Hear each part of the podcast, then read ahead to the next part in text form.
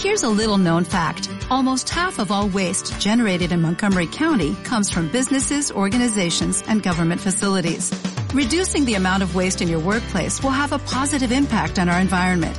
It can also save you money on your disposal costs. Reducing waste and recycling at your business is easy to do and is the law in Montgomery County. Make it your business to recycle right. Learn more at montgomerycountymd.gov slash recycle right or call 311. Pescadores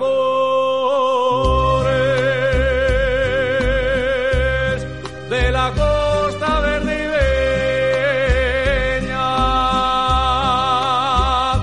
Pescadores a la mar que está serena. Saludos, muy buenas noches y bienvenidos a Por Barlovento y Sotavento y sobre todo bienvenidos a Oiz Radio y también, como no, feliz año 2017 en este primer programa del año y donde no estaréis escuchando la voz eh, de Emilio de Cos ya que eh, hay una epidemia de gripe, pues él también tiene gripe y aquí está un servidor, Alfonso Rivas Cuesta, pues sustituyéndole por el día de hoy. Una actualidad eh, nacional que viene muy muy cargada con muchas eh, polémicas, sobre todo con las declaraciones eh, de la ministra Dolores Montserrat sobre el tema del copago farmacéutico, donde yo aquí me planteo eh, en varias preguntas eh, si está preparada para el cargo o no, porque viendo y analizando los gestos eh, y las declaraciones que hace, pues o demuestra que está muy nerviosa y eso ha hecho que diga cosas que no piensa o eh, realmente pues quiere tantear eh, a los ciudadanos sobre este tema del copago farmacéutico a pensionistas. Más temas de los que vamos a hablar va a ser eh, de esa polémica eh, que hay con los representantes políticos eh, en el Congreso y también con el gobierno, si cumplen o no lo que dicen en su programa y también todas esas políticas que están llevando a cabo. También es tema de actualidad Cataluña y es que Soraya Sáenz de Santa María ha estado por ahí. ¿Y qué ha pasado en Cataluña? Pues que se les ha dado más dinero. A ver ahora cómo sigue pues eh, la Generalitat y cuál es su posición, sobre todo con este tema de la independencia y si van a seguir eh, recibiendo dinero y atacando a España. Y también tenemos que hablar, como no, eh, de congresos. El del Partido Popular, que parece ser que a Cristina Cifuentes pues eh, le han cortado las alas y no va a prosperar, pues eso que decía, ¿no? Eh, de eh, un militante, un voto y, demás. También Vista Alegre 2, que viene también con mucha polémica en Podemos. Y por otro lado hay que hablar también del Partido Socialista y de la figura de Iceta y el Orza, que parece ser, ¿no? Que, que igual pues eh, se van se van por otro lado y crean su su propio pues su, su propio partido. Así llegamos a este miércoles 11 de enero y donde voy presentando a los contertulios de hoy. Román Sanemeterio, bienvenido, Hola, muy buenas, buenas noches. arquitecto y también buen analista político. Gracias. Feliz año también. Igualmente, un placer. Rafael Sorango, abogado y también buen analista político. ¿Qué tal? Bienvenido. Muy buenas. Feliz año. Abogado, sí, lo de eso de buen analista, mm, cuidado, eh, puede parecer hasta un insulto, ¿eh? Cuidado. Eso, analista político, analista. Bueno, opinador. Yo me conformo Opinador. con ser opinador. Sí, sí. Y Eso de analista se lo dejo a gente más. Y Diego Movellán, diputado nacional del Partido Popular, que ha tomado posesión hace bien poquito. Eh, bienvenido felicidades, eh, bueno, porque ya eres diputado nacional. Muchas gracias. Bueno, eh, Román, empezamos eh, por ti. Eh, copago farmacéutico, declaraciones de Dolores eh, Montserrat, eh, acertadas, no acertadas, tanteo a la población, también eh, cómo se recibiría una medida así, eh, un copago eh, farmacéutico a esos pensionistas, porque encima dice los que más ganan, que hablan de eh, 100.000 euros. Yo creo que no hay ningún pensionista que, que gane 100.000 euros. Bueno, para empezar, a mí me parece siempre. Una, es una dinámica habitual, yo creo, la de lanzar estas noticias tal vez para no hablar de otras cosas, y perdona que haga un inciso porque Sí. estoy recordándome de la subida de impuestos de, medida, de bebidas azucaradas y tal, y de soslayo un 2% en- de sociedades en el mismo lote. Al final hablamos todos de las bebidas azucaradas, de lo malo que era y tal, y no de lo esencial. ¿no? Yo creo que a veces se distorsiona lo que, lo que se pretende hacer y se desvía la atención hacia otro lugar. Me parece poco, poco prudente hacer esto. El copago está encima de nuestra mesa, ha estado en vigor en algunos sitios, se ha retirado en otras partes. Y francamente creo que el problema no es, no, no es hablar del copago, el problema creo que hay que alejarse un poquito de ese punto focal y ver que lo que estamos hablando es un Estado que tiene un déficit enorme, que tiene unos servicios que cubrir y que tiene que saber cómo cumplir con esos requisitos, reduciendo su deuda, que es eh, importantísima. Entre esas medidas están las pequeñitas y fáciles, que son las de atacarse a estas cosas concretas, en lugar de enfrentarse, creo, a otros sistemas, a otros a problemas más importantes que puede haber, porque el copago a lo mejor es necesario al final de haber hecho todo lo demás. Pero creo que no es la. mm, Estamos en este país acostumbrados a lo fácil y hemos, hemos perdido la. Siempre se dice que las crisis son una oportunidad. En esta crisis creo que hemos perdido esa oportunidad de que este país funcione mejor después de, ella cuando llegue ese final, que parece que, que el crecimiento en España ha sido importante este año, que hemos cerrado, que puede, eh, ojalá se consolide, pero si se consolida, las disfunciones seguirán siendo las mismas, creo, o muy parecidas a las de hace unos cuantos años. La solución no está en tener otra vez, para mí, bajo mi punto de vista, 20, 21 millones de, personas trabajando en este país, si luego se sigue funcionando mal con eso que se, que se recauda o se despilfarra, ¿no? Esa es mi sensación. Y luego ya, yendo a lo concreto, al final estamos hablando de que es cierto que hay familias que, que es que si tú estás pensando en quién tiene que pagar impuestos, pues seguramente son los que más tienen. Eso sería una cuestión. Pero creo que es un globo sonda, creo que es muy poco, no sé, a- nadie da puntada sin hilo cuando llega a un ministerio y lo que, lo que hablabas de la preparación, yo no creo que sea una cuestión de preparación, preparación política, se la presumo a la, a la ministra. Creo que es algo muy calculado, simplemente. Rafael, Bueno, en mi vertiente esta de analista, voy a introducir también otra posibilidad. Y otra posibilidad es que eh, estemos ante una persona que no sabe todavía, recién estrenada en su cargo, no sabe una cosa. Y es que los ministros no piensan en alto. Y no pueden, no deben de pensar en alto. Es que además, o que, o que nos encontramos ante las ocurrencias de este gobierno. Dice, a lo mejor le acabamos poniendo ese mote, espero que no. Pero que siendo, siendo ministra de, de Sanidad es la que anuncia hace no mucho lo que a mí me parece una ocurrencia que forma parte además de, de, de- fin, de otro ministerio, que sea el de, el de Educación, y es una especie de Erasmus interior. ¿eh? Es mandar a chiquitos de 14, 15 años a otra comunidad autónoma, bueno, como si esto fuera, mm, no sé, como si fuera la ONU, dice, para que los chavales conozcan la cultura de otras partes. Es decir, vamos a mandar uno, un chavalito de, de Murcia a que haga la ESO con 15 años en Extremadura, por ejemplo. Dice, bueno, para empezar, a ningún padre, con su sano juicio, se le ocurre a un chaval menor de edad mandarle por ahí un año de eso para empezar, ¿no? Pero bueno, a lo mejor es la ocurrencia de este gobierno. Veremos a ver. Pero la cuestión de fondo, y ahora ya me paso a mi vertiente de opinador, la, cuestión de fondo es, es la siguiente. Lo ha apuntado Román, y es rigurosamente cierto. Mire, bueno, nos está hablando una ministra de Sanidad que no tiene ni un solo hospital a su cargo. Para empezar a hablar. ¿Eh? Para empezar a hablar las cosas en su... No tiene un solo hospital a su cargo. Porque eh, cada vez que una, una ministra o ministro tiene que hacer algo eh, de cierta relevancia, se tiene que juntar con 17 ministrines de- del ramo, 17 ministrines de sanidad. Lo vimos, no sé si lo recordáis, cuando la crisis esta es que se monta por el virus del ébola, que deprisa y corriendo hay que reunir a 17 para, para organizar algo, eh, algo en condiciones, medianamente coordinado. Ya Es que- hablamos ¿no? en el tema de la centralización, ¿no? Claro, es que es que lo ha apuntado, lo ha apuntado mi compañero analista. ¿eh? Eh. Dice, mirad, existe la posibilidad, y yo la afirmo, es la posibilidad real, matemáticamente demostrable, de que nos podemos evitar en España todo lo que se ha venido en llamar recortes, ¿eh? es decir, el copago farmacéutico y miles de cosas simplemente siendo medianamente inteligentes. Y es, mirad, no ha funcionado bien el coger la sanidad y hacerla de 17 cachitos.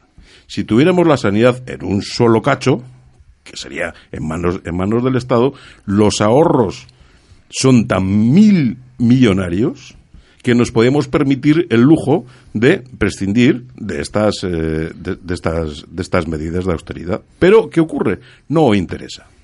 ¿A quién no interesa? No interesa primordialmente a nuestra clase política. ¿Por qué? Porque, en fin, 17 sanidades autonómicas son 17 posibilidades enormes de eh, colocar gente y 17 posibilidades enormes de convocar concursos para suministros, etcétera, etcétera. Supongo que todo el mundo estará pensando de qué estoy hablando. Pues sí, efectivamente, estoy hablando de eso. Es que incluso tengo detectado, como es cierto, que ni siquiera se hacen compras centralizadas dentro de una misma comunidad autónoma. Y eso está ocurriendo hoy en día. Es decir, la realidad de dinero que estamos tirando por la borda, si nos la podríamos evitar y ahorrar, no tendríamos que hablar de copagos farmacéuticos y de tantas y tantas cosas. Sería una estupidez hablar de eso. ¿Por qué? Porque el ahorro que conseguiríamos sería brutal y efectivamente no estamos aprovechando esta crisis para reordenar nuestro país. Oímos hablar mucho de reformas estructurales. Yo la única reforma estructural que conozco, que no es más bien, que tampoco, en fin, estructural hasta comillas, ha sido la reforma laboral, pero no conozco ninguna otra más. No la conozco. pretendemos seguir funcionando como si esto hubiera sido un simple catarro, y no lo es. Es mucho más que una pulmonía. Y, y lo vemos. Nos dicen, ¿nos vamos recuperando? Pues yo no lo sé. Pero lo que sí que veo es que cada día debemos más y es las únicas certezas que hoy en día hay en España. La única certeza es que, pues lo, he dicho muchas veces, hoy debemos más que ayer, pero menos que mañana, a estas mismas horas. Mañana habremos ya debemos más dinero que hoy. Y dice, chicos, lo vamos a reorganizar, porque al final, como decía un gran personaje que fue el, ministro socialdemócrata, el primer ministro socialdemócrata sueco, en la crisis sueca de los 90, es decir, no somos un país soberano, un país que debe tanto dinero no toma sus decisiones y su democracia es un poco menor, porque es así. Y eso nos pasa aquí, aquí y ahora. Y eso lo debemos, lo debemos de solucionar. ¿Y quién tiene que defender a la ministra y a esas declaraciones? Diego Movellán. Bien, yo un poco con, con todo lo que se ha dicho hasta ahora, eh, claro que sería deseable esas reformas estructurales, pero creo que esta legislatura no va a ser la legislatura de las reformas. Y lo estamos viendo y viviendo plenamente en el Congreso de los Diputados. La minoría del Gobierno pues va a hacer eh, prácticamente imposible eh, aprobar ni una sola reforma de calado estructural y necesarias para, para, para el país. Y, no lo va a ser porque están primando los intereses partidistas. yo llevo desde el día de Santa Lucía, desde el 13 de diciembre, pero el postureo máximo de, la oposición es tremendo, ¿no? Es terrorífico.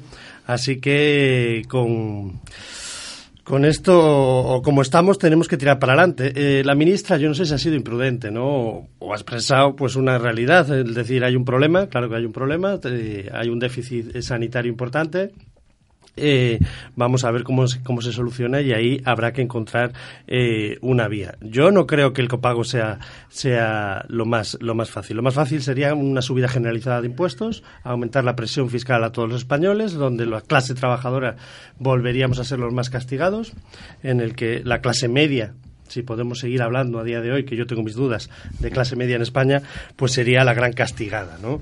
Entonces, es verdad que hay que seguir trabajando y avanzando a ver cómo recortamos no solo el déficit sanitario, pero es muy importante, ¿no? Y en este caso el farmacéutico. Como digo, lo más fácil hubiera sido subida generalizada, aumento de la presión fiscal, todos a pagar, independientemente de hagas uso o no de los productos farmacéuticos y entonces eh, creo que ha sido eh, imprudencia. Imprudencia, además se la ha visto porque al poco ha tenido que salir a rectificar, luego hace otras declaraciones y la vamos a dar yo creo que el beneplácito de, del novato, ¿no? Esperemos, esperemos que no se convierta en una ministra que nos dé muchos titulares. Pero es verdad que hay un problema, hay un problema serio, eh, pues. no en la sanidad, que, que, sí que hay un déficit sanitario importante, sino pues en, en el pago farmacéutico, ¿no? En las grandes mm. facturas eh, de productos farmacéuticos y hay que ver cómo se puede eh, solucionar.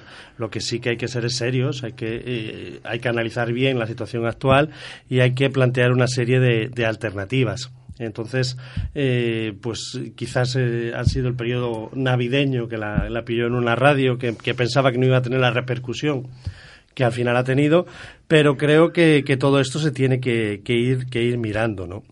Y yo eh, estoy en contra, ¿no? Porque creo que cuando se habla de que los copagos son recortes, yo creo que no. O sea, yo soy contrario a los copagos, pero creo que puntualmente se han tenido que hacer para sostener sostener eh, ese, ese sistema eh, ese sistema sanitario español. Yo creo que los recortes es el que con más impuestos tengamos menos servicios o con, con más impuestos en otras épocas estén en riesgo no la sostenibilidad de la educación, de la sanidad. Y, y sabrán que me asustas, porque te veo muy jacobino hoy, ¿eh? Yo Sí, no sé. sí, sí, No, sí. a mí lo que Yo creo- me gustaría creo que no debemos me dar pasos apuntar atrás. una cosa que me, ha- que me parece interesante como debate, aunque me sorprende escuchártelo a ti, eh, Diego. Y es cuando has hablado de que al final los medicamentos los pagan quien los usan. Pero podríamos decir lo mismo para las autopistas. Podríamos decir lo mismo para la educación. Que pague la educación quien tenga hijos en edad escolar o personas en edad escolar o quien pague la... O sea, creo que no es la, la idea de sociedad en la que estamos, no es la de que cada cual se pague No, lo hombre, que... hay que no. garantizar el sistema sanitario, Claro, pero lo que tenemos que tener en- claro es que al final nos- esto es como lo, lo se dice muchas veces, se simplifica el ejemplo, ¿no? De la de que esto es un presupuesto global para que funcionemos esta sociedad en conjunto, ¿no? Entonces contribuimos todos para que todo funcione.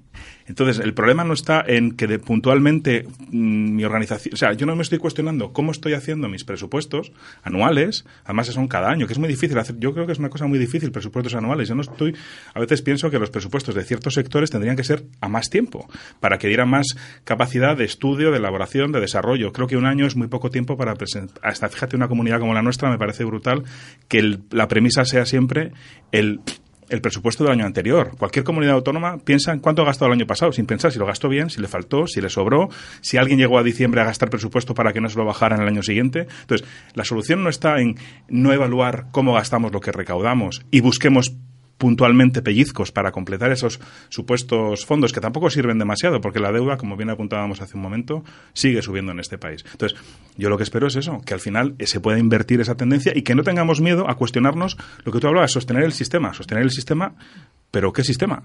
A lo mejor el sistema es el que hay que poner un poco en estudio y mientras tanto esto sostenerlo, porque esto yo estoy de acuerdo que todos tenemos que, participar en ello, pero no esperando que simplemente porque haya mucha gente que pague impuestos de la índole que sea, esto siga ad- adelante. Creo que es un error, porque si viene otro resfriado, catarro o enfermedad como esta, no lo soportamos. Y un apunte sobre el tema de las declaraciones de Dolores eh.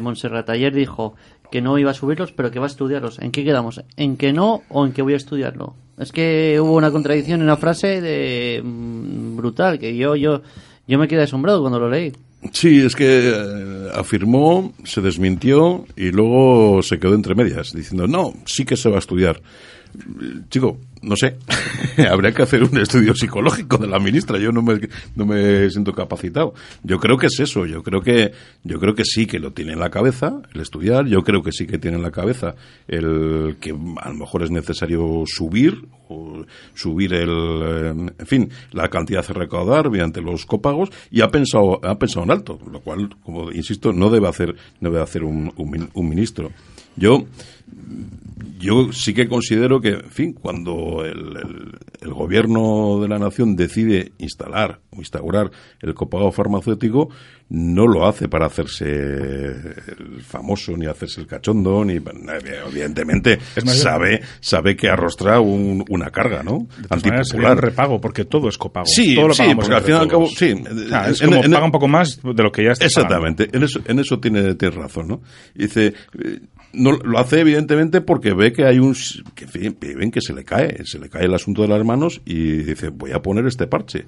Pero la, la cuestión es la siguiente, es decir, fijaros, vamos a ponernos en el supuesto de que la ministra ha dicho lo que ha dicho de una manera eh, consciente o porque tiene un estudio encima de la mesa. ¿Mm? Su estudio dice, por tanto, que es necesario recaudar más por la vía de la venta de, de la venta de, far- de farmacia, de productos farmacéuticos. Luego, fijaros, llevamos 2007, 2008, llevamos más de siete, entre 7 y 8 años de crisis. ¿Mm? Con lo cual dice, eh, esto no es una cosa coyuntural, llevamos 7, 8 años de crisis. En 7, 8 años de crisis eh, no se ha dado la circunstancia de que sea innecesario ya el cobrar por el copago. Es más, se nos dice, va a ser necesario cobrar más. Entonces dice, chicos, esto es posible que dentro de otros dos años sea necesario más, dentro de otros dos más, más y más. Y es lo que yo, lo que yo digo, es decir, reformemos, reformemos el sistema y vayamos al problema de base. El problema de base es que desde el 2002 que se generalizan justo antes del 2002, que se generalizan eh, el troceamiento de la sanidad, 17, 17 cachos, yo creo que antes solo lo tenía en Cataluña y el País Vasco, en el 2002 es la, la eclosión, pues del, lo que se ha dado lugar es que se han duplicado los presupuestos sanitarios. El presupuesto de sanidad de España, que es la suma de los 17 presupuestos más el del Ministerio, ha duplicado lo del año 2002. La percepción que yo tengo y el recuerdo que yo tengo es que en el año 2002 no estábamos hablando de problemas de listas de espera. No estábamos hablando de, eso, no, no, no, no existía, no era una cosa tan, tan brutal como lo que ocurrió después.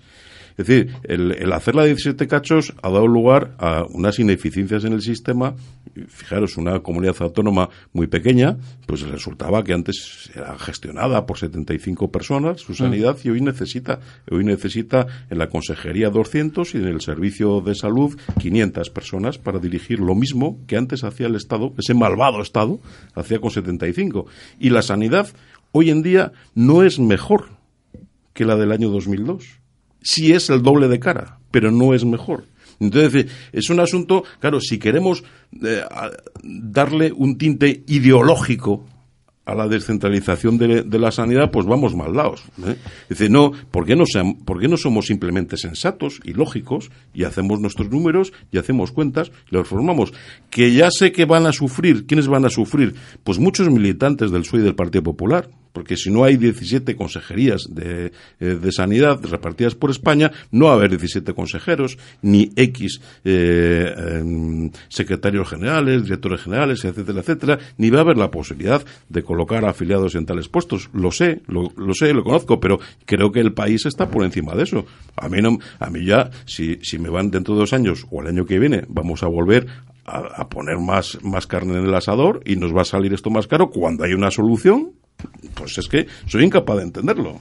Soy incapaz de entenderlo. Pero también hay que entender muchas cosas antes de dar paso a Diego. También tiene que darse cuenta el gobierno que con este tipo de declaraciones eh, está jugándose mucho. También tiene que recordar al gobierno que no está en mayoría y tiene que saber hacer las cosas bien y tiene que contar eh, con la oposición eh, para llevar a cabo pues de todas sus ideas o, o todas aquellas eh, medidas que quiera llevar a cabo. Sí, claro. Pero, pero parece que no. Lo decía antes. Hasta estamos que... poniendo en duda eh, si va a cumplir lo que está pactado eh, con Ciudadanos. También. Hombre, nosotros cuando damos la palabra la, la cumplimos, ¿no? Y, y yo creo que, que, Ciudadanos lo que tiene que hacer es no ponerse nerviosos, porque yo en este eh, desde la investidura pues le he visto con ciertas pataletas, ¿no?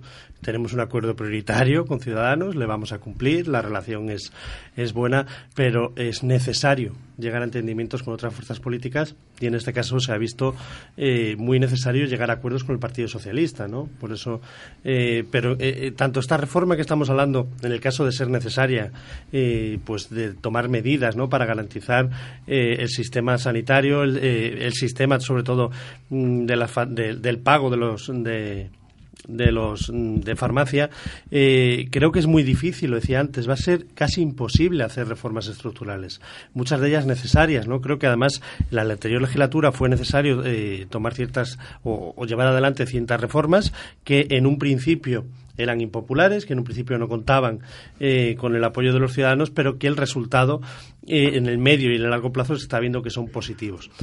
Creo que no va a ser, porque no hay generosidad y porque no eh, eh, estoy viendo en los partidos de, la oposición esa predisposición a decir hay que tomar medidas, aunque no sean, aunque sean impopulares, que sabemos que van a tener un resultado positivo para España.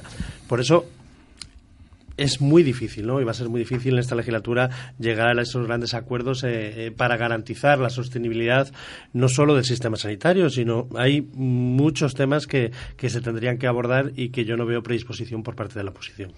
Y Roman, para ir terminando con este tema. Sí, bueno, voy a retomar un poco lo que has dicho, mm. Diego, sobre lo que hacemos, lo cumplimos. Yo en campaña no oí que fuera a subir el impuesto de sociedades en este país y me afecta también directamente. Entonces, es algo que en, en campaña del Partido Popular, quiero decir.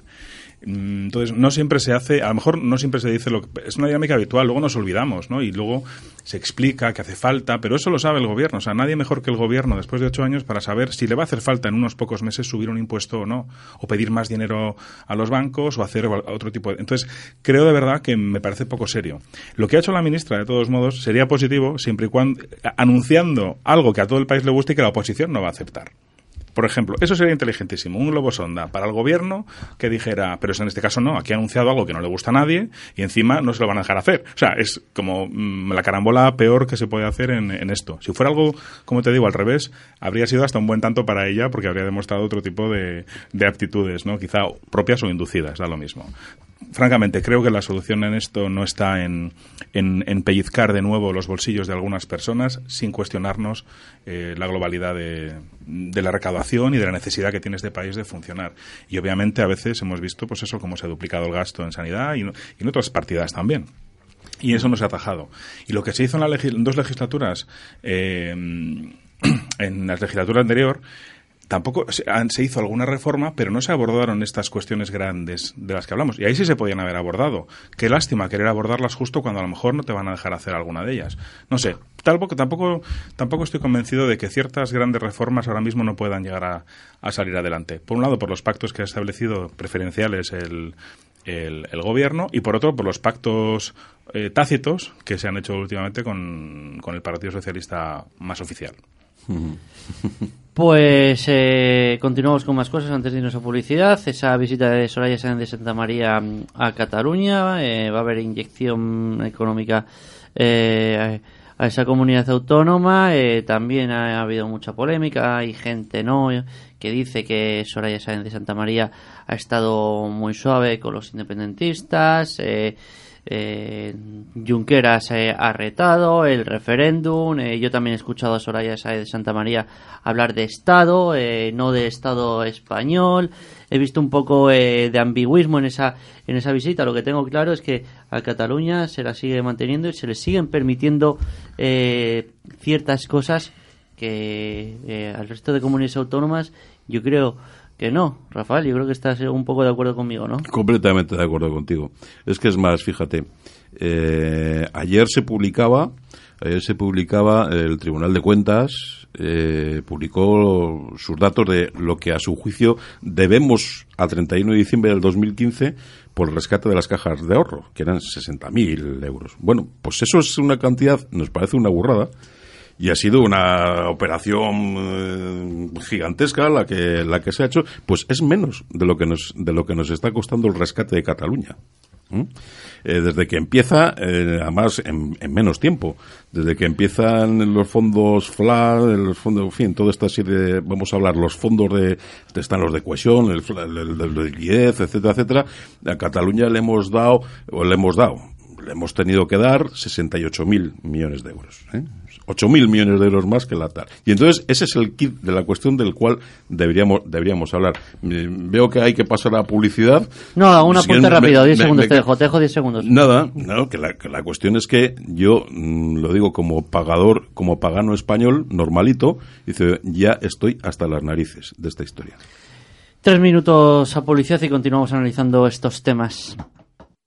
La OID Lleva 25 años repartiendo felicidad y tocando el corazón de millones de personas. Porque con tu colaboración, seguimos haciendo realidad tus sueños y los de muchas personas. La OID nos toca a todos. La OID te toca porque apostamos por el apoyo a las familias en la vivienda de mayores. Balcón de Gredos, cuidamos de los que más quieres. Visita Balcón de Gredos en la calzada de Oropesa y conoce nuestras instalaciones. Ofrecemos rehabilitación, terapia ocupacional, orientación social y animación sociocultural. Llámanos al 925 45 2101 e infórmate. Hola, soy una de las muchas personas que colabora con la UID comprando su euroboleto. Por tan solo un euro diario, ayudas a muchas personas con discapacidad y al mismo tiempo tengo la opción de hacerme millonario. ¿Y a ti no te gustaría serlo? Organización Impulsora de Discapacitados 902 113 883. Si eres discapacitado, llámanos. Si no lo eres, apóyanos. Contamos contigo.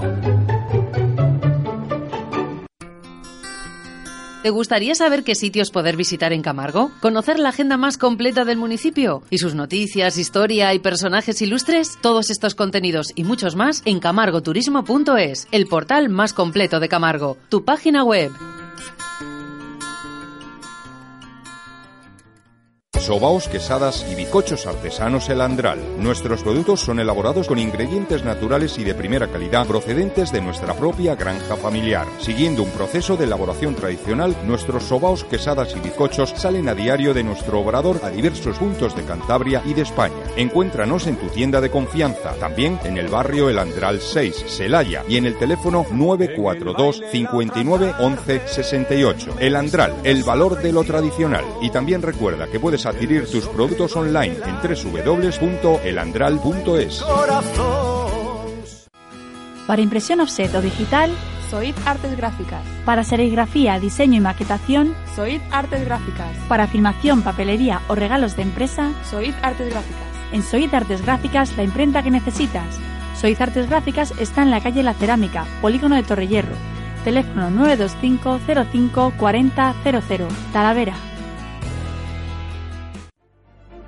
La OIT quiere celebrar contigo su vigésimo octavo aniversario con miles de euros para ti.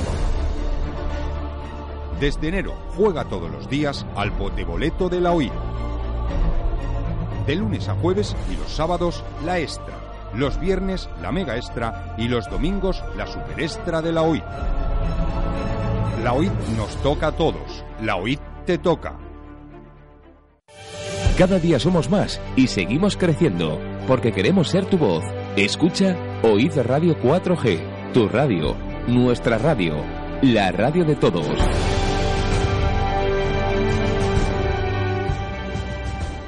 Pescadores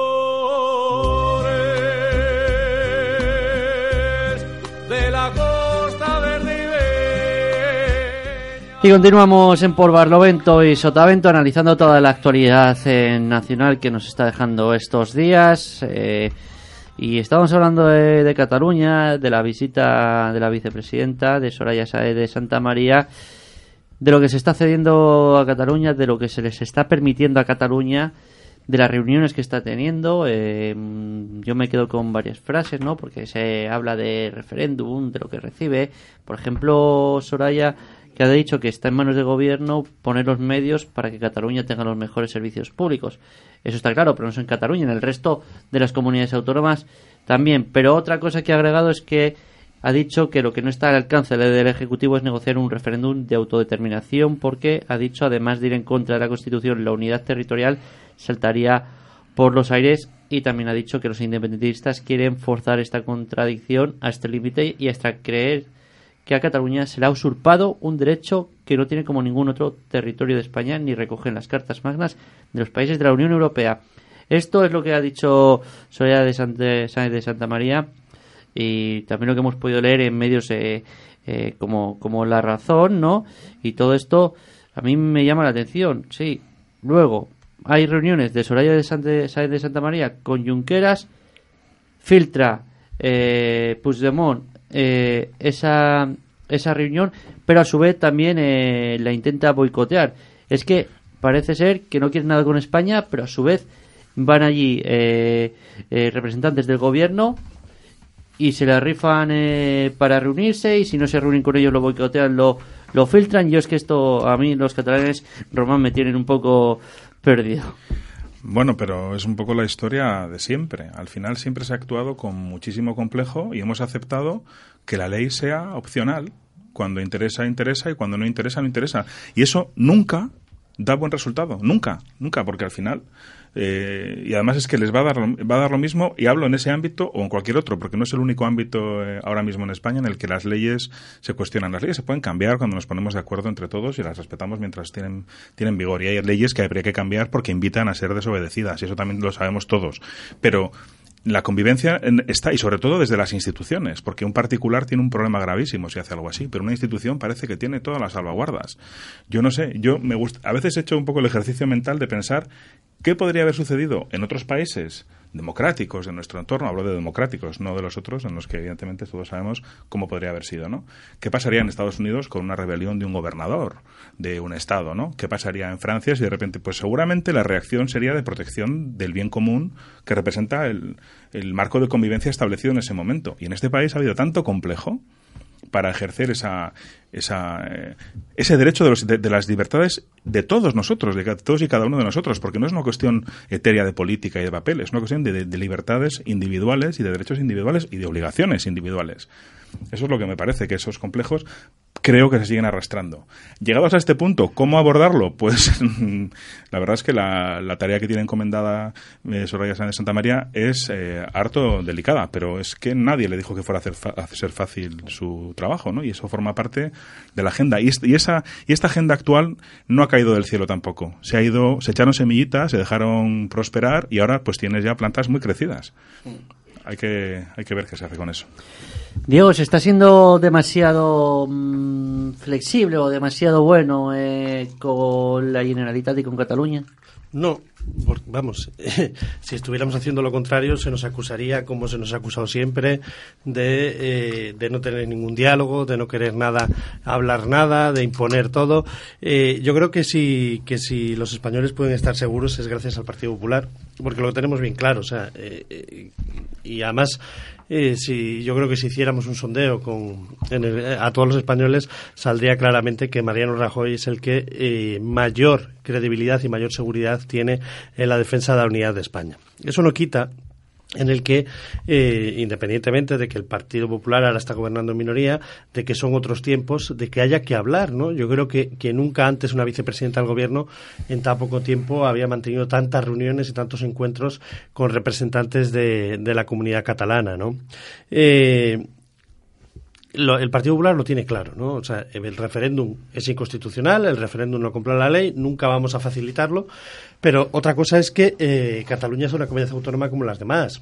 Nosotros nos dimos un marco constitucional, nos dijimos en qué espacio queríamos vivir, que era pues la Constitución española, y ahí tenemos las reglas del juego. Esas reglas del juego, nos guste o no nos guste, por lo que habla es de varios principios, entre ellos el de solidaridad eh, entre territorios, entre comunidades autónomas, y gracias a eso Cantabria ha podido prosperar y desarrollarse eh, en, dentro del marco constitucional ¿no? y dentro de, la democracia española. Si no, una comunidad autónoma tan pequeña como nosotros hubiéramos tenido, tenido serias dificultades.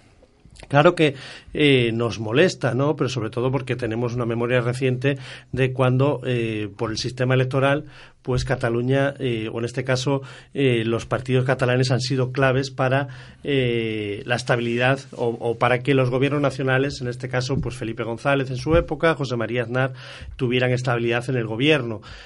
Eso fue a cambio de muchas cesiones que fueron muy evidentes, ¿no? Y que vimos, pues, eh, cómo los catalanes al final eh, mamaron mucho más de la teta del Estado. Pero creo que las medidas que se están haciendo ahora eh, no son extraordinarias. creo que hay que garantizar los servicios públicos en todas las comunidades autónomas. En este caso, a Cataluña, como al resto de comunidades autónomas, se les van a dar facilidades de financiación.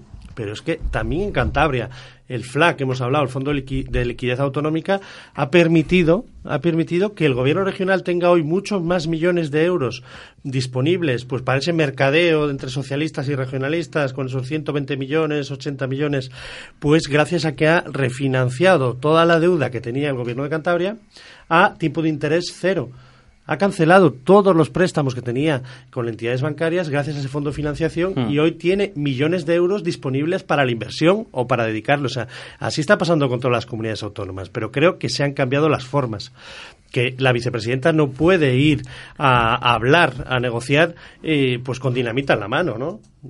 Y creo que eh, eso no va, a, no va a significar que vayamos a ceder en temas que son eh, en el que ningún gobernante puede ceder y mucho menos el Partido Popular que tenemos bien claro la defensa de la unidad de España. Rafael. Sí, yo, yo eso no lo pongo en duda. Eh, evidentemente ningún presidente del gobierno español puede autorizar o ningún gobierno ningún bueno Sánchez andaba ahí pues, bueno sí. el tontorrón. Por eso no fue presidente. Eh, entre, otras, cosas entre otras cosas por eso. No no no, no lo olvidéis. Sí sí. Eh, Vamos a ver, no es un el problema al que, que tenemos encima de la mesa no es un problema de este gobierno, ni del anterior. O sea, no es un problema Mariano Rajoy para entendernos. Es un problema que se inicia en 1979, que se agrava año tras año hasta llegar ahora. ¿eh? Es el fracaso completo de una generación de políticos españoles, pero completo.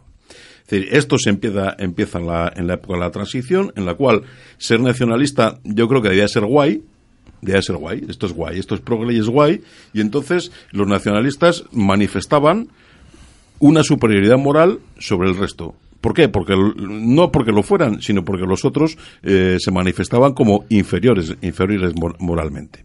Y entonces, a partir de ese momento, todo ha ido, todo ha ido de mal en peor. Fijaros, durante muchísimos años, ¿cuál era el, cuál era la, mm, la ecuación? No, vamos a darles de todo, no sea que pidan la independencia. Y eso ha sido, y así ha sido.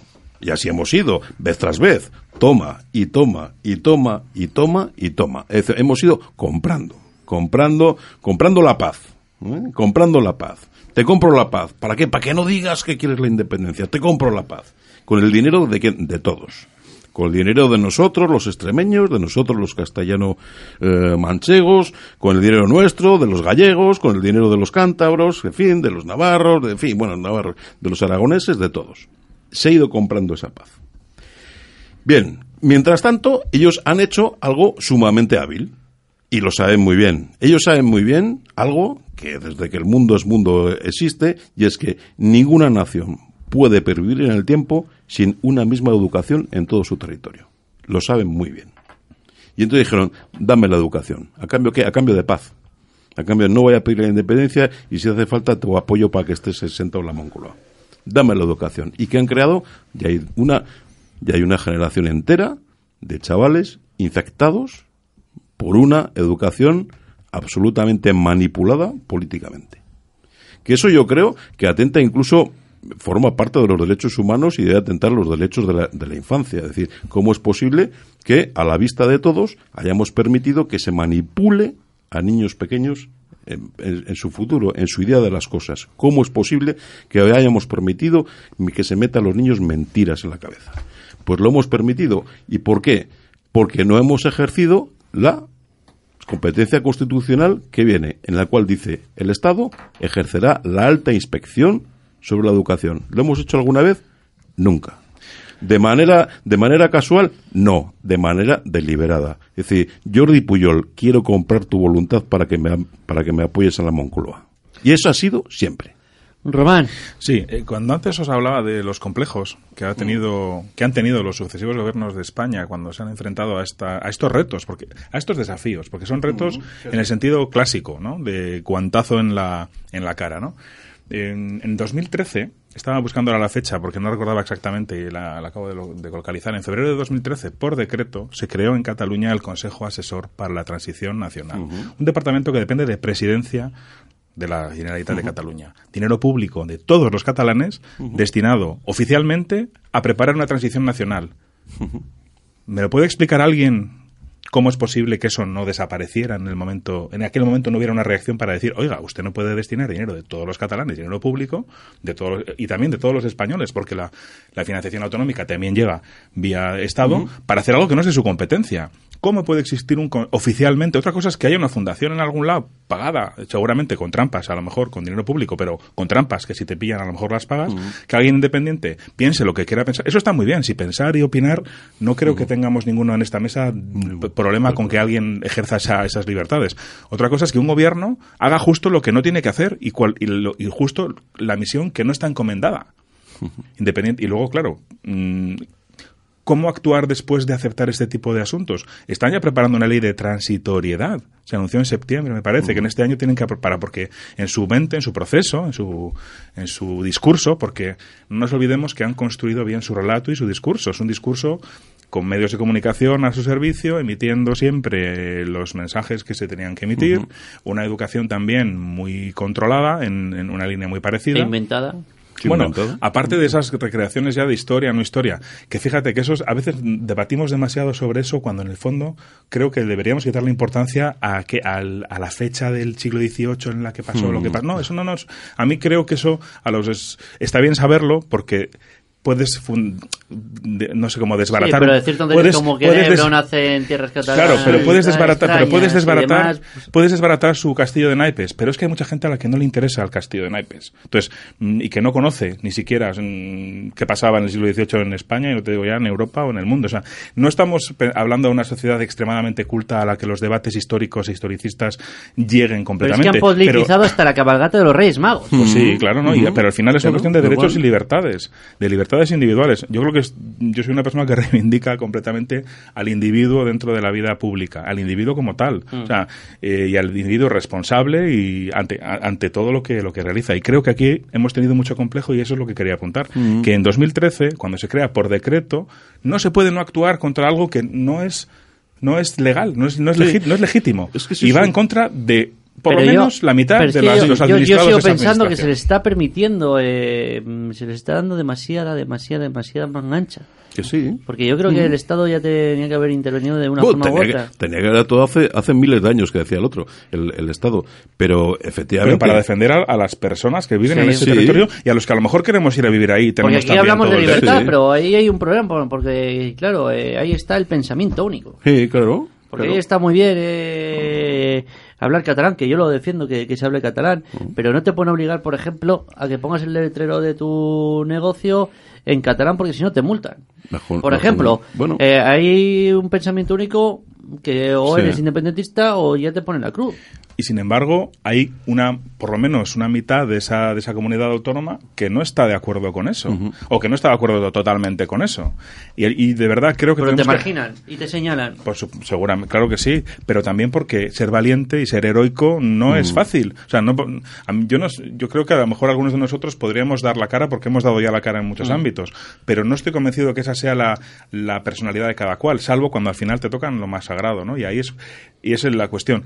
Y luego un apunte pequeñito, ¿no? Que al final esto es una cuestión de violencia, es una, una violencia muy sostenida, muy tensa, muy tensa, muy continua, muy continua, muy continua, y es una violencia verbal, una violencia de gestos, de actos, y esa violencia casi siempre precede a otras violencias. Y eso es lo que a mí me preocupa, ¿no? Que estamos de verdad haciendo crecer eh, una tensión importante y nos olvidamos de que no estamos, a- que, lo- de que los territorios, o sea, yo creo que lo que tenemos, los que tenemos Mm. derechos somos las personas. Los territorios no tienen derechos, las lenguas no tienen derechos, tenemos los ciudadanos a- el derecho a emplearlas, pero nosotros nos- estamos viviendo en sociedad para garantizarnos libertades individuales y luego pues así nos podemos agrupar. Pero yo, yo ahí Vamos, sí, yo vamos, ahí sí, sobre este creo tema, sí.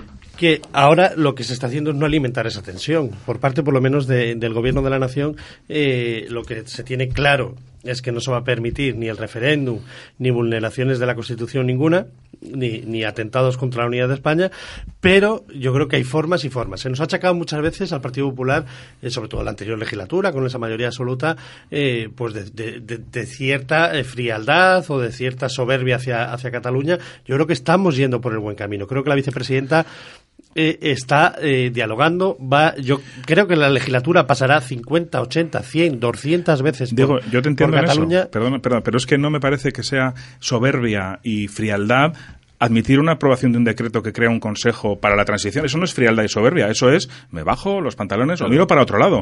Lo siento, no es. Pues o yo sea, creo que- a lo mejor a lo mejor ha salido tan mal que encima ha parecido que el Partido Popular eh, cuando ha estado en el gobierno ha sido soberbio y, to- y que encima es una mala imagen cuando justamente ha sido todo lo contrario. Ha intentado templar gaitas. No ha conseguido. Y ahora estamos en esas, templando gaitas. Yo creo que, que es lo, lo deseable. eh, si desde el primer momento cortáramos el diálogo, les, dijéramos, les cerráramos todas las puertas, pues yo creo que ahí sí estaríamos alimentando esa tensión.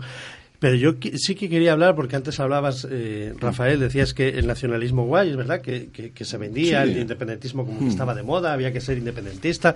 Creo que a, a raíz de, de las, de las últimas elecciones se ha visto que no había tanto nacionalismo, que eh, lo que se han siempre servido es de- del descontento, ¿no? De, del voto antisistema, del voto, porque al final eh, eh, hemos visto que los partidos de nueva creación han sabido canalizar ese descontento. O sea, en Cataluña, en el País Vasco, al final Podemos ha, eh, ha cogido un espacio muy fuerte.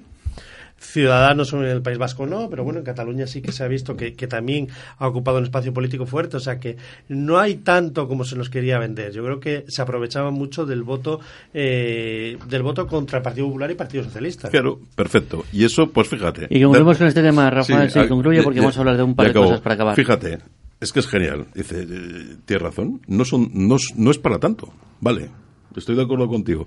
Entonces, ¿a qué esperamos? Porque decir, llevamos veintitantos años, treinta años, con una ansiedad, con la lengua fuera, de que van a pedir la independencia, que van a... Pues ya la están pidiendo, pues ya está. Ya está, ya qué más. A ver, después de esto que tienen tanques, nos van a invadir, eh, ¿qué va a pasar? No, ya está, ya está, mire, se acabó. Ya han pedido la independencia, ya han expresado todo lo que tienen que expresar, pues seamos claros una vez y, por ejemplo, recuperemos un poco, un poco de, un poco de, de decencia moral con, con la educación en Cataluña, porque lo que decías, solo son la mitad, pero de 35 años para abajo son mucho más que la mitad, Sí, precisamente claro. por la educación. De todos modos, para concluir, como quería nuestro moderador con esta, con esta cuestión, me gustaría apuntar una cosa. Las personas que defendemos algo diferente a lo que está pasando ahora mismo, no es que seamos, bueno, hablo, en este caso hablo por mí, no es que seamos una persona que quiera que España no cambie, no evolucione, no se transforme. Si miramos la historia, todo se ha transformado, todo se ha cambiado, las fronteras se han movido, han aparecido estados, imperios, han desaparecido, con lo cual seguramente en los milenios que siguen esto cambie mucho. match. Entonces, dicho eso, lo que a mí me preocupa es que esto funcione a costa de la gente y a costa de las libertades de las personas, en momentos en el que la una democracia está en vigor. Yo soy español y me encanta esta- ser español, soy además, mm, no sé, siempre me han llamado embajador de mi tierra cuando he estado fuera. Aquí soy más moderado porque lo veo como una casualidad y me encanta mi tierra y todo lo que, lo que comporta. Pero si a mí no me importaría que esto cambiara y se transformara en otra cosa si lo que llega me gusta más. O sea, una persona europeísta, como yo me puedo considerar, está dispuesta a ceder soberanía para que esto sea algo que mm, a lo mejor mayor, con mayor envergadura, y, perda- y no me parece, a mí no me da miedo eso. Es decir, y, y a veces parece que quien defiende una posición más dura con lo que está pasando en Cataluña lo que quiere es una especie de España carca y anticuada, que creo que no es el caso en muchos ámbitos. Es, es cierto que también es- existe ese sector, pero en- creo que en lo que estamos, los que estamos aquí ahora mismo es otra, No, es otra es historia. otra historia. Pero bueno, hay que dejarlo claro que también. pero es que eso es un problema que ha existido. Es decir, la tontería que hemos tenido encima de la cabeza durante 30 años es que decir algo como lo que has dicho tú ahora, Mm. se te podría tildar de franquista, retrógrado, eh, antidemócrata. Es decir, no, oiga, mire, ser español es una circunstancia, es que hemos nacido Soy- aquí. yo lo soy, Y ya está. Y defendemos un país. Y nos gustaría tener un país justo para todos. Es decir, eso no es. Pero claro, el problema que se ha instalado, se instaló esta tontería. Y fíjate, por ejemplo, el- la los primeros que dan una, una gran voz de, de alarma son los- la gente de UPyD era a nivel nacional. Y evidentemente no eran antifran- no eran franquistas ni eran de extrema derecha, en una postura eh, socialdemócrata. Es decir, oiga, no, es que nos tenemos que acostumbrar ya a dejarnos de esas tonterías que, nos- que, se, que se instalaron en la, en la sociedad española. En la que, oiga, no, mire, yo quiero el futuro, el futuro, el Futuro futuro es más. y el sin complejos. El futuro es más, el futuro no es volver a antes de los reyes católicos, o el futuro no es volver a, a- a las épocas de la caída de Roma, no, eso no es el futuro.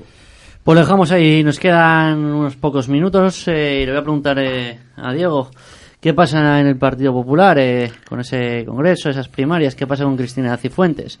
Bien, pues lo que pasa es que hay un ¿Le congreso. han cortado sus intenciones? No, no, no, no.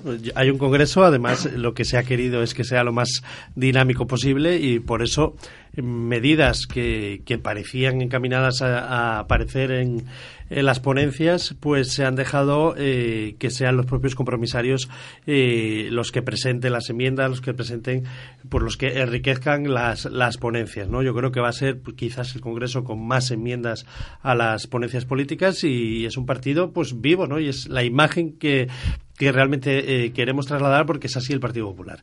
Eh, Cristina Cifuentes que ha trasladado lo que pensamos muchos, ¿no? Que, que hay que dar eh, voto a toda la militancia y, y creo que va a ser un debate positivo, ¿no? Eh, ya se ha avanzado mucho porque ya incluso en las ponencias pues eh, se ha cambiado el sistema de elección, ¿no? Ya también va a participar toda la militancia, si es verdad que hay eh, pues un, algo intermedio, ¿no? Pues al final se debatirá y conseguiremos que todos los militantes tengan voz.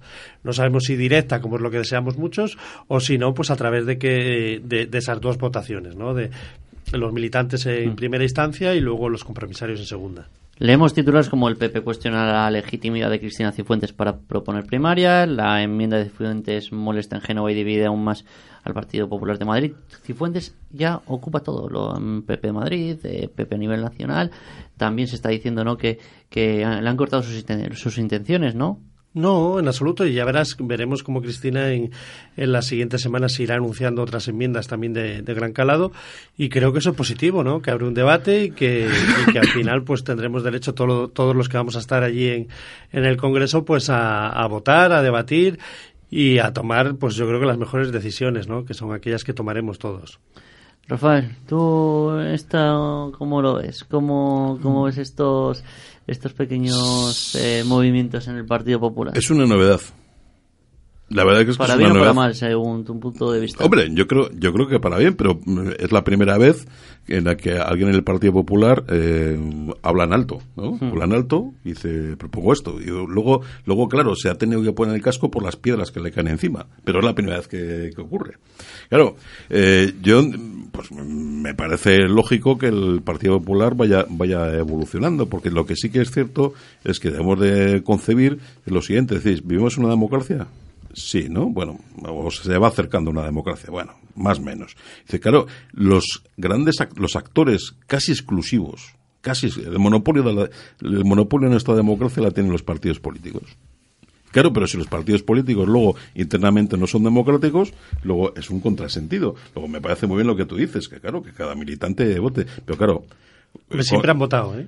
Sí, El no, digo que cada, pero no, siempre digo que es- cada, mil- que cada militante tenga un voto y pueda elegir al presidente de su, de su partido. Eso sí que sería, sería una es novedad. la elección directa, en el pero partido. siempre ha habido ele- participación de todos los militantes en, la- eh, en los diferentes, eh, en las diferentes elecciones, de forma indirecta a través de compromisarios. Ah, de que compromisarios, yo soy sí. partidario de un voto De un voto, militante. claro, pero- claro, claro. pero claro, pues que, eso, que era ¿no? democrático Bueno, bien, el vale. sistema Los actual. compromisarios ya, bien, ya sabemos cómo, cómo es eso. Me parece una, cosa- una novedad también la que has dicho, que por primera vez, que lo que pasa es que se me han puesto los pelos de punta también, ¿eh? que por primera vez los compromisarios pueden presentar enmiendas.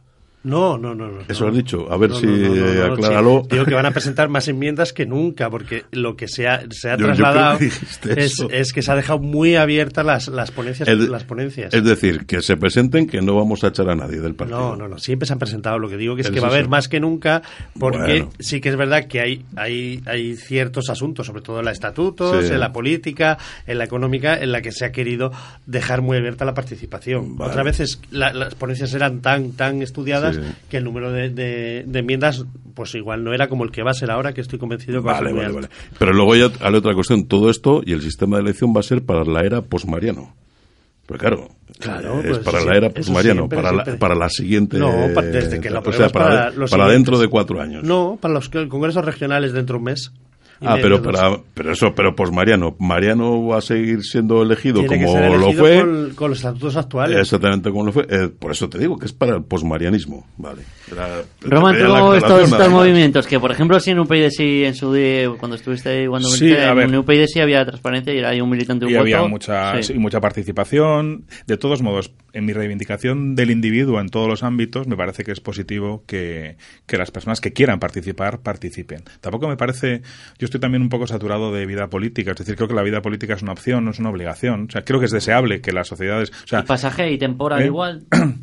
Puede que sea temporal. Y voy a hacer un apunte un poco pedante, pero es muy interesante, yo creo, y os va a gustar porque tiene parte de gracia, ¿no? El origen de la palabra idiota viene de idiotés, del griego, que es aquel que no se interesaba por las cosas públicas de la ciudad. Entonces, el, al final yo creo que es deseable que haya muy pocos idiotas en un país, porque eso mejora mucho seguramente la calidad global del mismo. Entonces, en esa línea me, me parece bien la implicación, pero me parece un poco eh, exagerada la obligación de repente de, además de publicitar tantos procesos internos de los partidos políticos que al final yo lo veo en otros países y al final también sucede que son los grandísimos partidos los que copan la información y también es un poco antiplural, ¿no? Es decir, nadie va a hacer una- un seguimiento mediático brutal del- de un partido con tres diputados en el Congreso. Es muy difícil que eso suceda. Sin embargo, para dos, tres o cuatro partidos sí se podría Bueno, llegar salvo, a hacer. que ¿no? sea de- salvo que sea Podemos, que están Sí. tocados con un halo divino, Sí. eh, incluso sin estar en el Parlamento se les dio de todo. Sí, de todos modos, sí, bueno, pero ahí también fue una cuestión muy mediática y también, bueno, eso es un análisis que es largo para lo que nos queda de, sí. Programa. Y luego al final también, en cuanto a los propios procesos en un congreso, Tú hablabas antes de que las ponencias podían estar muy cerradas. Hay que también estudiar cómo se puede eh, incorporar una enmienda, porque tú a veces eh, las enmiendas que un individuo puede aportar, tú puedes, eh, yo, recuerdo cuando yo he participado en, política en, UPyD, nosotros cualquier afiliado podía enviar enmiendas. Hmm. Luego tenías que encontrar quien la defendiera. Los congresos duran muy poco.